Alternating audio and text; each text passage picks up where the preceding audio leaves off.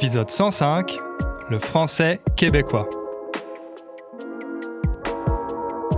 Salut à toutes et à tous, je suis ravi de vous retrouver après cette longue pause qui n'était pas prévue. Donc pour commencer, je voudrais m'excuser. Désolé pour mon absence. Je sais que certains d'entre vous commençaient à s'inquiéter et c'est bien normal vu euh, le contexte actuel. On a commencé à recevoir pas mal d'emails de personnes qui nous demandaient si tout allait bien, si euh, toute l'équipe était en bonne santé. Donc oui, je vous rassure, toute l'équipe est en bonne santé, on n'est pas malade. Euh, d'ailleurs, j'ai envoyé un email la semaine dernière pour rassurer tout le monde. Mais comme vous n'êtes pas tous abonnés à la newsletter, je le répète ici, je vais vous expliquer pourquoi il n'y a pas eu d'épisode cette dernière semaine. En fait, c'est parce que j'étais en plein déménagement. Donc ça y est, j'ai enfin emménagé dans euh, mon nouvel appartement, ou plutôt notre nouvel appartement, celui qu'on a acheté avec euh, ma copine. Euh, ça fait un an qu'on l'a acheté, mais il y avait des rénovations, etc. Ça a pris plus de temps que prévu. Et là, en novembre, ça y est, on a enfin pu emménager. Mais si vous avez déjà rénové un appartement ou une maison, vous savez comment c'est. ça prend toujours plus de temps que prévu. Et là, tout n'est pas encore terminé. Alors moi, je voulais attendre que mon bureau soit prêt euh, pour pouvoir enregistrer dans les meilleures conditions, euh, notamment parce qu'il y a beaucoup d'écho. Donc euh, je voulais acheter des panneaux acoustiques pour réduire l'écho, etc. Enfin bref, j'ai fait plein de recherches. Je voulais vraiment avoir les conditions parfaites pour enregistrer. Et comme euh, ça prenait du temps pour euh, tout installer, eh bien voilà, j'ai pas pu faire euh, de nouvel épisode ni de nouvelles vidéos sur la chaîne YouTube d'ailleurs. Bon, là, pour être honnête, le bureau n'est toujours pas prêt, mais je me suis dit que je pouvais pas vous laisser comme ça. Je pouvais pas vous laisser finir l'année sans vous parler une dernière fois. Donc j'ai décidé quand même de publier cet épisode. Ça, c'était la première raison, une raison plutôt logistique, mais il y a une euh, seconde raison qui explique aussi euh, cette absence. C'est parce qu'avec euh, Anya et Ingrid, on a enfin commencé à travailler sur nos nouveaux cours. Et oui, j'utilise le pluriel parce qu'il va y en avoir plusieurs. On est comme ça chez Inner French, on est très ambitieux. Alors, ça fait un moment que je vous en parle parce que le dernier cours que j'ai sorti, c'était Raconte ton histoire, il y a déjà deux ans. Et depuis, je sais que beaucoup d'entre vous attendent la suite. Mais voilà, c'était difficile avec euh, le podcast, la chaîne YouTube, recruter l'équipe, etc. Ça a pris du temps. Alors là, on a profité de cette pause pour vraiment lancer le projet. On a beaucoup brainstormé, comme on dit dans les entreprises. On utilise le mot anglais et on en fait un verbe français. On a brainstormé. On a vraiment euh, mis les choses à plat. On a repris la réflexion depuis le début pour essayer de créer le meilleur cours possible. On a déjà le syllabus maintenant, donc il n'y a plus qu'à créer les leçons. Ça, c'est une bonne structure il n'y a plus qu'à. Euh, bon, ici, j'ai pas mis la première négation, mais normalement, c'est il n'y a plus qu'à. Autrement dit, il reste seulement à. Il nous reste seulement à créer les leçons. Bon, je dis ça de manière euh, un peu humoristique parce qu'évidemment, ça va représenter pas mal de travail dans les prochains mois de créer ces leçons. D'ailleurs, c'est pour ça que le rythme de publication va un peu ralentir euh, bon, on va essayer quand même de faire au moins un épisode du podcast par mois et une ou deux vidéos sur la chaîne YouTube. Mais voilà, attendez-vous dans les prochains mois à avoir un peu moins de contenu de notre part. Par contre, on va essayer d'être plus régulier et de ne pas vous laisser comme ça pendant un mois et demi euh, sans vous donner de nouvelles et sans créer de nouveaux contenus pour vous.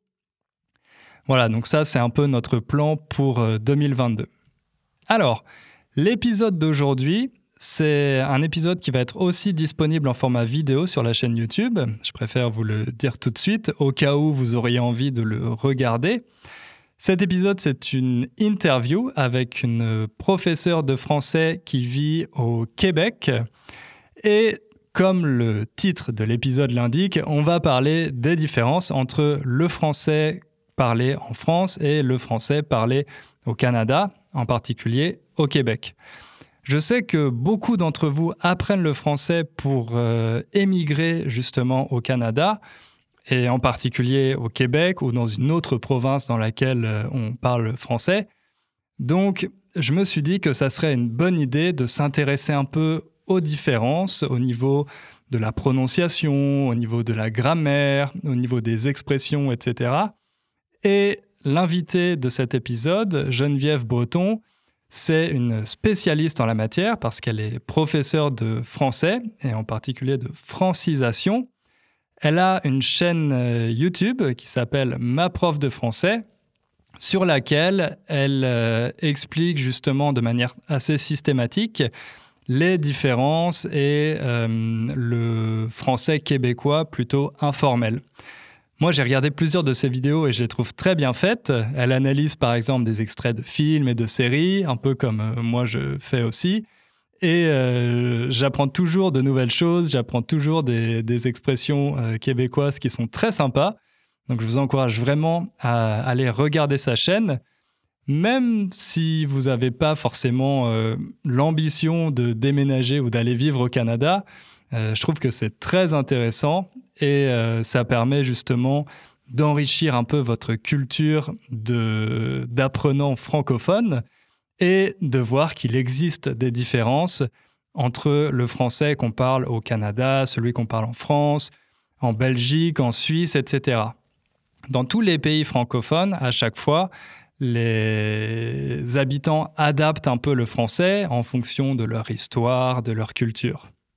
Alors, le français qu'on parle en Europe, en France, en Belgique et en Suisse, il est relativement similaire d'un pays à l'autre. On n'a aucun problème à se comprendre, mis à part quelques expressions un peu spécifiques, mais en général, euh, ça pose pas de problème.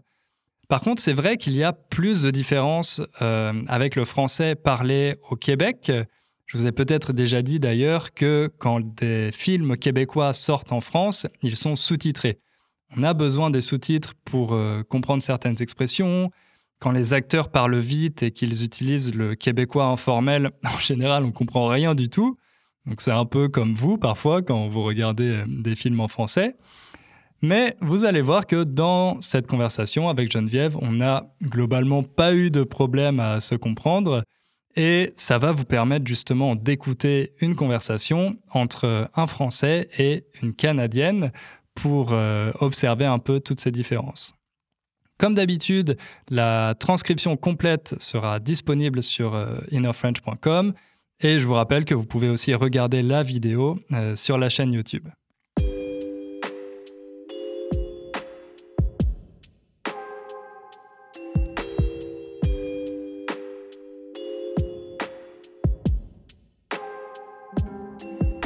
Salut Jen Salut, comment ça va?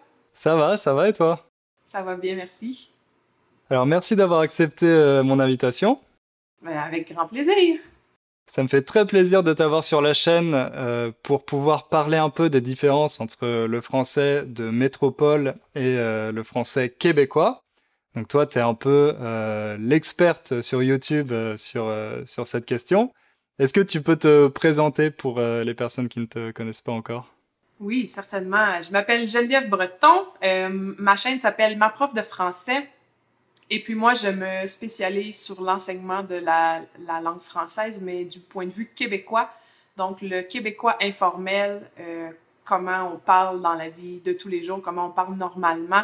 J'ai enseigné en francisation à l'université, donc pour les étudiants étrangers qui doivent apprendre le français.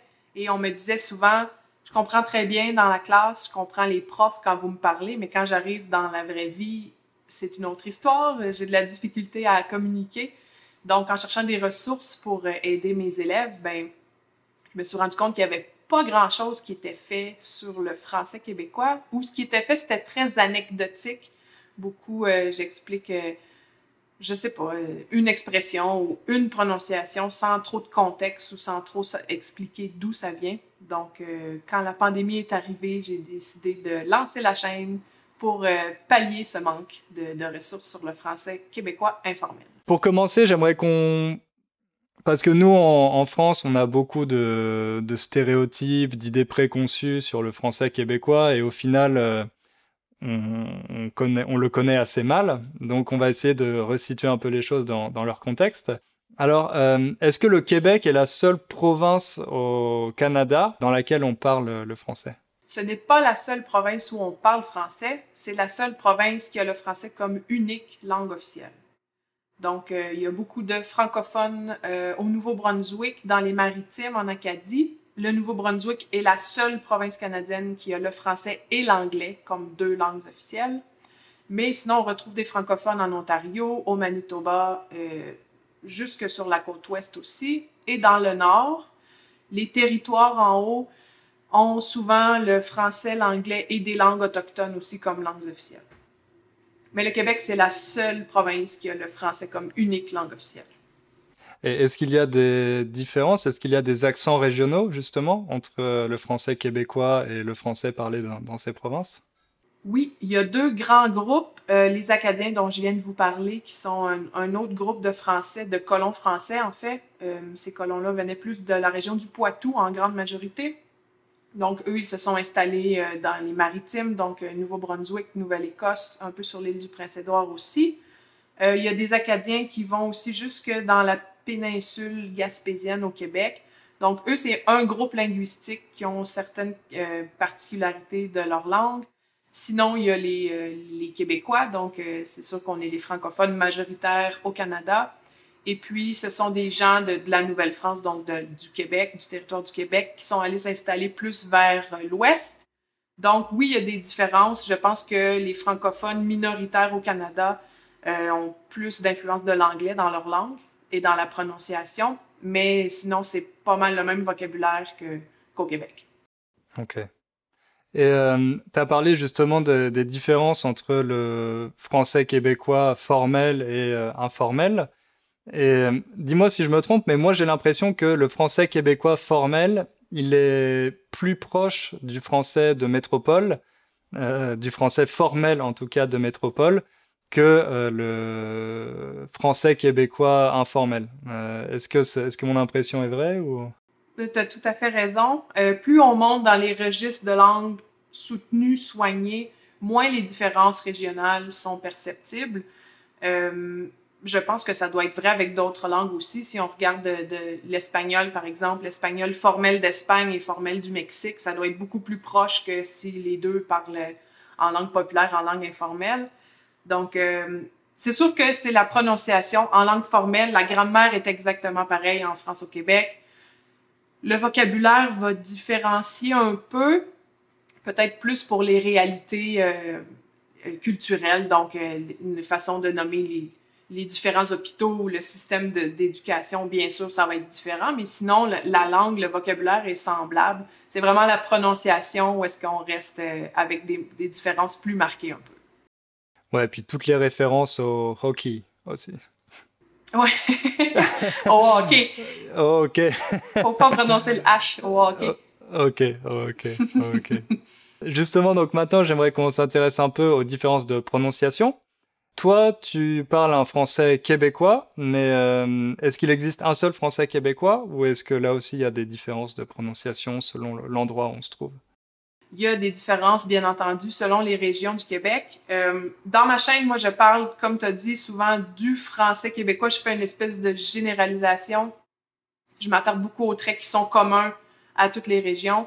Mais plus une région est éloignée euh, de Montréal ou des grands centres de, Montréal, de Québec, mais déjà, entre Montréal et Québec, on, note, certaines différences d'accent. Puis là, dans les régions un peu plus éloignées, Saguenay, Lac-Saint-Jean, ils ont un accent bien, bien euh, reconnaissable. En Gaspésie. Euh, donc, c'est ça. Chaque région a ses particularités au niveau du vocabulaire, beaucoup. Puis certaines régions ont des traits de prononciation plus marqués. OK, OK. Donc on va essayer de comparer un peu euh, ton accent et le mien. Euh, donc voilà, moi je ne peux pas prétendre représenter tout le français de métropole parce que moi aussi j'ai un accent, l'accent de région centre. Je sais pas s'il s'appelle comme ça, mais voilà. Donc je crois qu'une première différence c'est au niveau de la prononciation des a. Euh, donc ce que je te propose, c'est que moi je vais lire certaines phrases et puis toi tu vas les répéter, comme ça on va essayer d'écouter euh, les différences. Ok? Allons-y. C'est pour ça? C'est pour ça. Mhm, ok. La base, La base. le climat, Le climat. Le regard, Le regard. arrête. Arrête. Mhm, Ok. Donc là, c'est intéressant aussi sur arrête, euh, parce qu'il y a une différence au niveau de la prononciation de l'accent circonflexe du Tout E. à fait. On parlait tout à l'heure des distinctions Montréal-Québec. Ça, c'est un mot.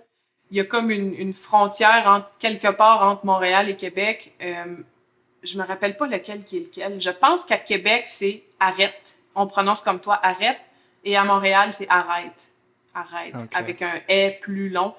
Euh, au Québec, on a gardé la distinction. Ben là, on parlait des A tout à l'heure. Donc, il y a deux types de A. Euh, le A de pâte et le A de pâte, qui est plus long, qui est plus à l'arrière de la bouche. On a gardé deux est. Le est de maître et le est de maître ou de arrête, qu'on entend le circonflexe. Hmm. Ouais, justement, ça, ça vous permet de distinguer des mots qui sont des euh, homonymes en français. Par exemple, le verbe maître, M-E-D-T-R-E, euh, et le nom maître, un maître, en français, c'est la même prononciation, alors que vous, le verbe c'est Maître, et le nom. maître.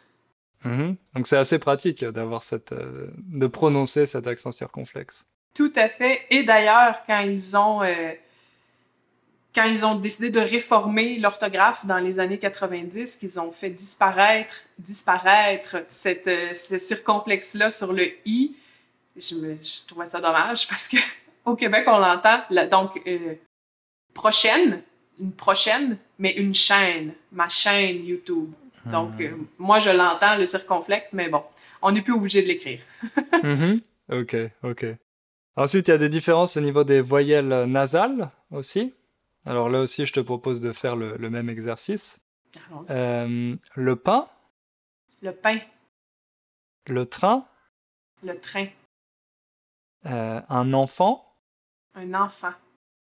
Mhm. Celui-là, on va le répéter parce que justement, il y en a deux. Il y a le en de le, le premier, enfant, un enfant. Un enfant. Mhm. Un enfant. J'ai Mhm. deux ans différents. Ouais, alors que nous, en, en métropole, c'est exactement le même en. Euh, E-N et A-N. Euh, un parent, un parent. euh, l'adjectif brun. Brun. Et le dernier, une princesse. Une princesse. Donc nous, euh, la prononciation de nos voyelles nasales, c'est un peu plus derrière, euh, à l'arrière de la bouche, et vous, c'est plus sur le, bord des lèvres. Je pense qu'en général, effectivement, les voyelles nasales françaises sont plus antérieures, euh, plus postérieures et sont plus ouvertes. Enfant, un enfant, un enfant. Euh, notre un est plus fermé que le vôtre. Donc, quand tu dis princesse, moi, c'est une princesse, ma bouche est moins ouverte. Et effectivement, c'est un peu plus à l'avant de la bouche, plus vers le nez. D'ailleurs, ce trait-là de trait nasal, quand un, un Européen veut imiter un Québécois, c'est souvent un- une des premières choses qu'il va remarquer, qui, qui vous saute aux oreilles, puis que vous allez tenter d'exagérer. Donc, euh, ça devient vite très caricatural là, si on, on maîtrise pas bien euh, ce trait-là. C'est vrai, c'est vrai.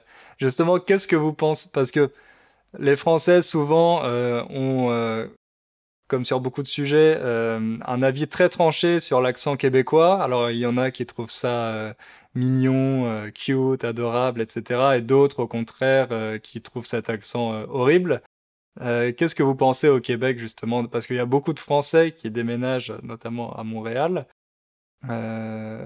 Qu'est-ce que vous pensez quand les Français ont ce genre d'avis sur, sur votre façon de parler français? Ben, je peux pas me prononcer pour euh, tous les Québécois, mais euh, personnellement, quand j'entends des adjectifs comme euh, pittoresque ou euh, des choses comme ça, euh, bon, c'est à la limite un peu condescendant parfois. Mais je pense que c'est juste une, une question d'exposition, encore une fois.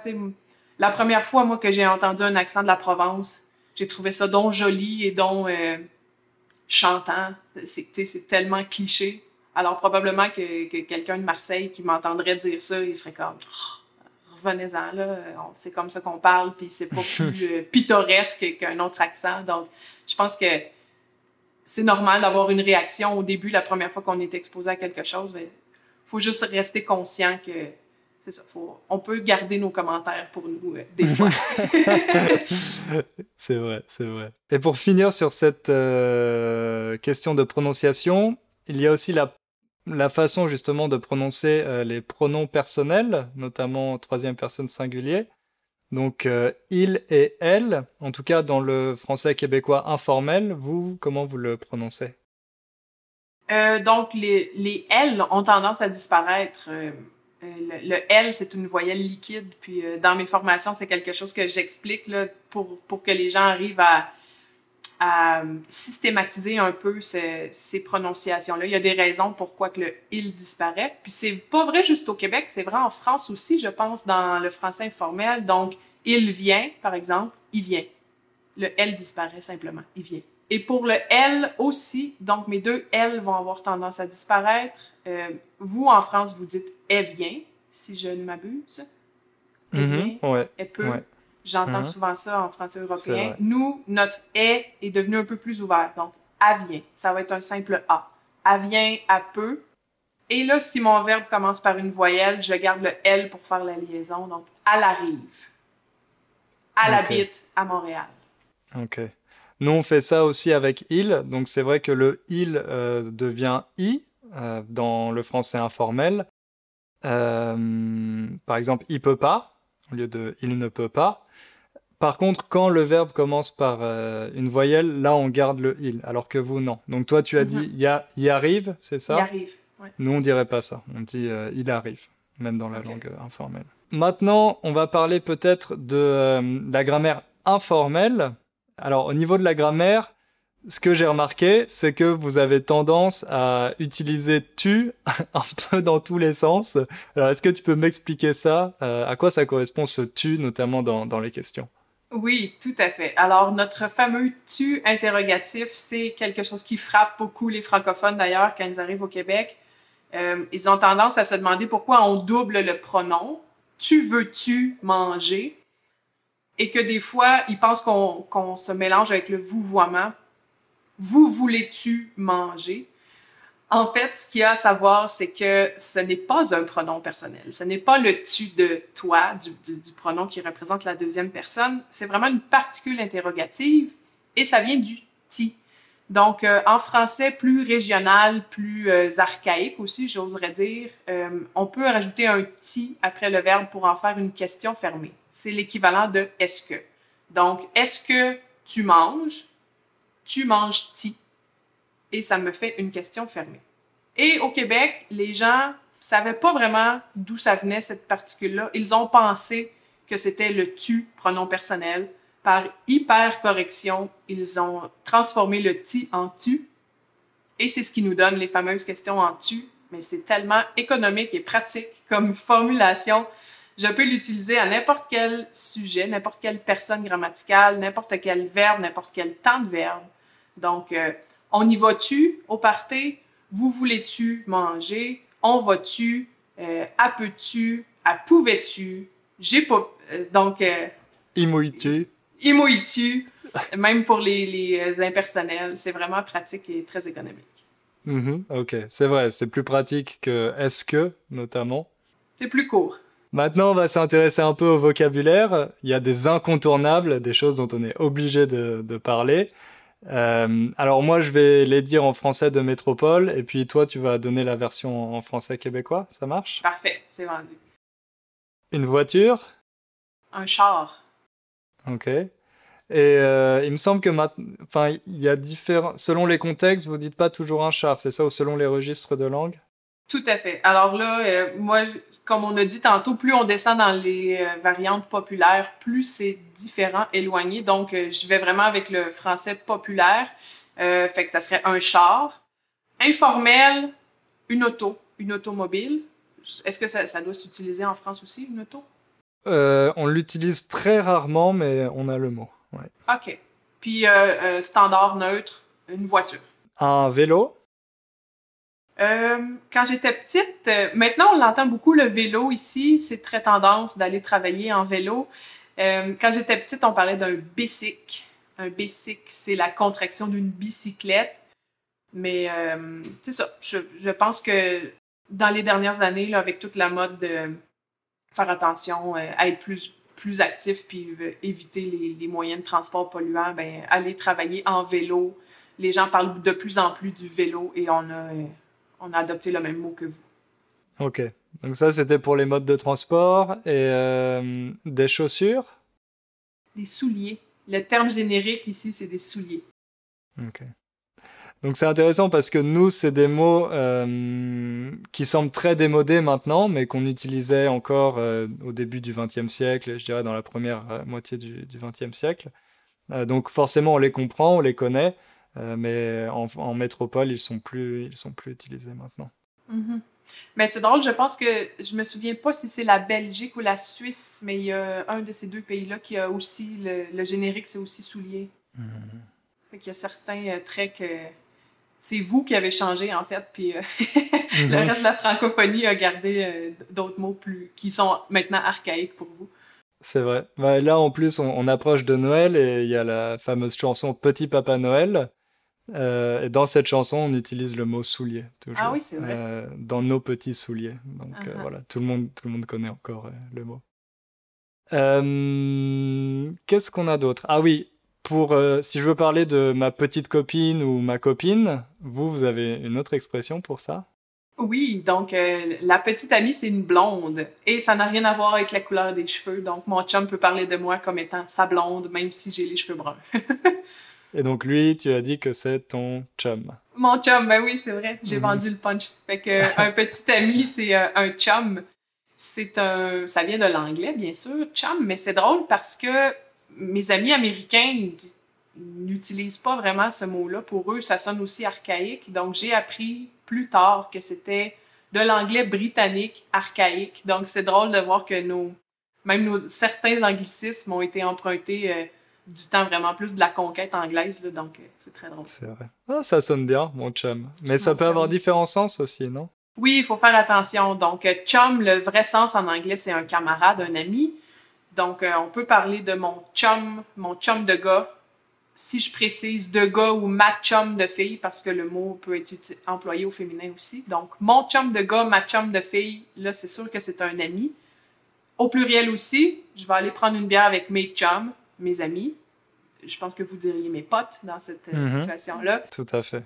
Mais quand je dis mon chum, habituellement, c'est mon petit ami, mon copain. Ok. Euh, ensuite, ah oui, tout à l'heure, j'ai utilisé l'expression euh, imouille. Qu'est-ce que ça veut dire, imouille? Tu peux l'expliquer? Imouille, ça veut dire qu'il pleut. Imouille. Donc le verbe mouiller. On a aussi le verbe mouiller en, en, France. je pense que c'est le même sens. Vous avez aussi pour ce sens-là? Mouiller quelque chose? Oui, oui, bien sûr. Je suis tombée, puis euh, je suis toute mouillée, ou euh, j'ai mouillé mon pantalon. Ok, ok. Euh, et, ah oui, est-ce que tu pourrais nous expliquer ce que veut dire le verbe jaser? Jaser, c'est un beau mot informel pour dire discuter, bavarder. Bavarder, vous le dites aussi? Mm-hmm. OK, donc voilà.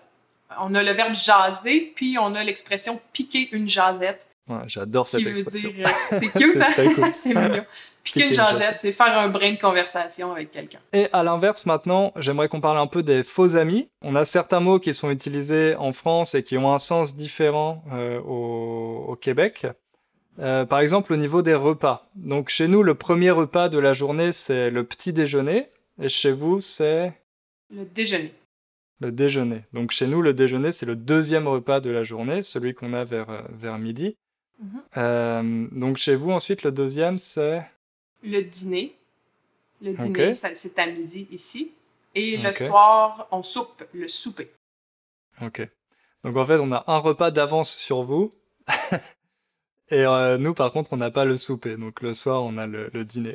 parfois, c'est vrai que certaines personnes utilisent le, le souper, mais bon, c'est aussi un peu démodé maintenant. Donc nous, c'est le petit déjeuner, déjeuner, dîner. Et vous, Déjeuner. Déjeuner, dîner, souper. Mhm. C'est intéressant de savoir qu'en Belgique et en Suisse aussi, ils ont gardé les mêmes euh, repas qu'ici au Canada.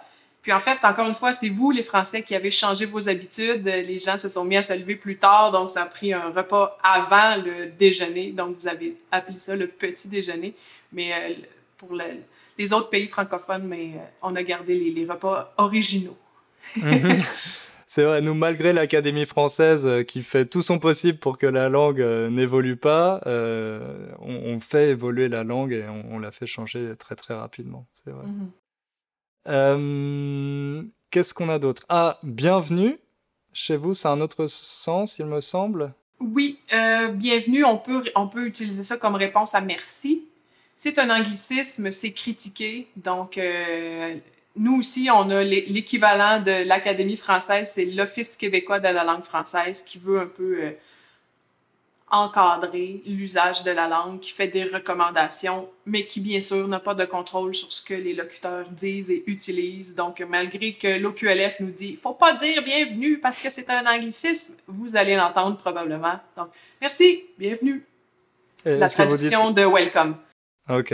Est-ce que vous dites de rien aussi? On dit très bien de rien. D'accord. Ok. Il n'y a pas de quoi. On a toutes les mêmes que vous, mais on a un bienvenu en plus.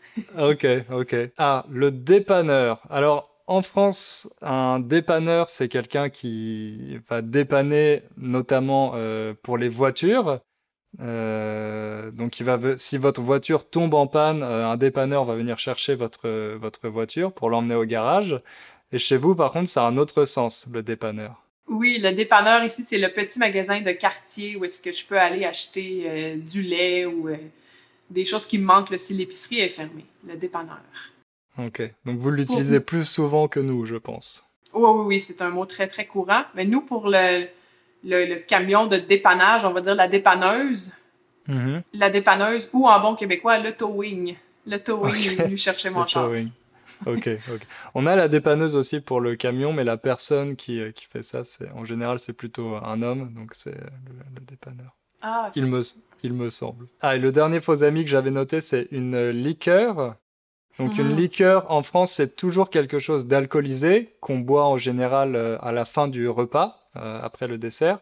Et chez vous, ça a un autre sens, une liqueur. Ça peut avoir un autre sens. Quand on va à la SAQ, qui est le, l'entreprise d'État pour vendre l'alcool, les, vins, les spiritueux. Donc, euh, il y a une section liqueur, puis là, on retrouve de l'amarula et euh, bon, peu importe, là, tous les, les, liquoreux qui sont là. Mais de la liqueur, c'est notre mot informel aussi pour de la boisson gazeuse. Donc, euh, Coke et un Sprite de la vie, c'est de la liqueur. OK. Ce que nous, on appelle des sodas. Ouais. Donc, faites pas mhm. le saut si vous entendez un petit Québécois qui demande de la liqueur à ses parents. il est pas, c'est pas un jeune alcoolique, mais c'est pas un jeune alcoolique. Un, coca. Ok, ok. il est juste accro euh, au sucre. Exactement. Ok, bon, je pense qu'on a fait un bon tour d'horizon. On a abordé un peu les, principales différences. On pourrait en parler encore pendant des heures, mais euh, voilà, peut-être qu'on t'invitera une autre fois sur la chaîne. Et pour mes abonnés qui veulent en savoir plus sur le français québécois, euh, où ils peuvent te trouver? La meilleure façon, c'est sur YouTube. Ma prof de français, c'est vraiment là que je suis le plus active. J'ai aussi une page Facebook et Instagram où je publie un peu moins euh, régulièrement. Ok, très bien, super, merci. Bon, bien sûr, je mettrai tous les liens dans la description de la vidéo. Euh, et voilà, on se rappelle bientôt pour faire euh, l'épisode 2. Eh, super. Merci beaucoup de l'invitation. Ça a vraiment été un plaisir de discuter avec toi. Merci. À bientôt. Bye bye. Merci d'avoir écouté cet épisode, j'espère que ça vous a plu. Maintenant, il me reste juste à vous souhaiter de bonnes fêtes de fin d'année et euh, je vous dis rendez-vous en 2022.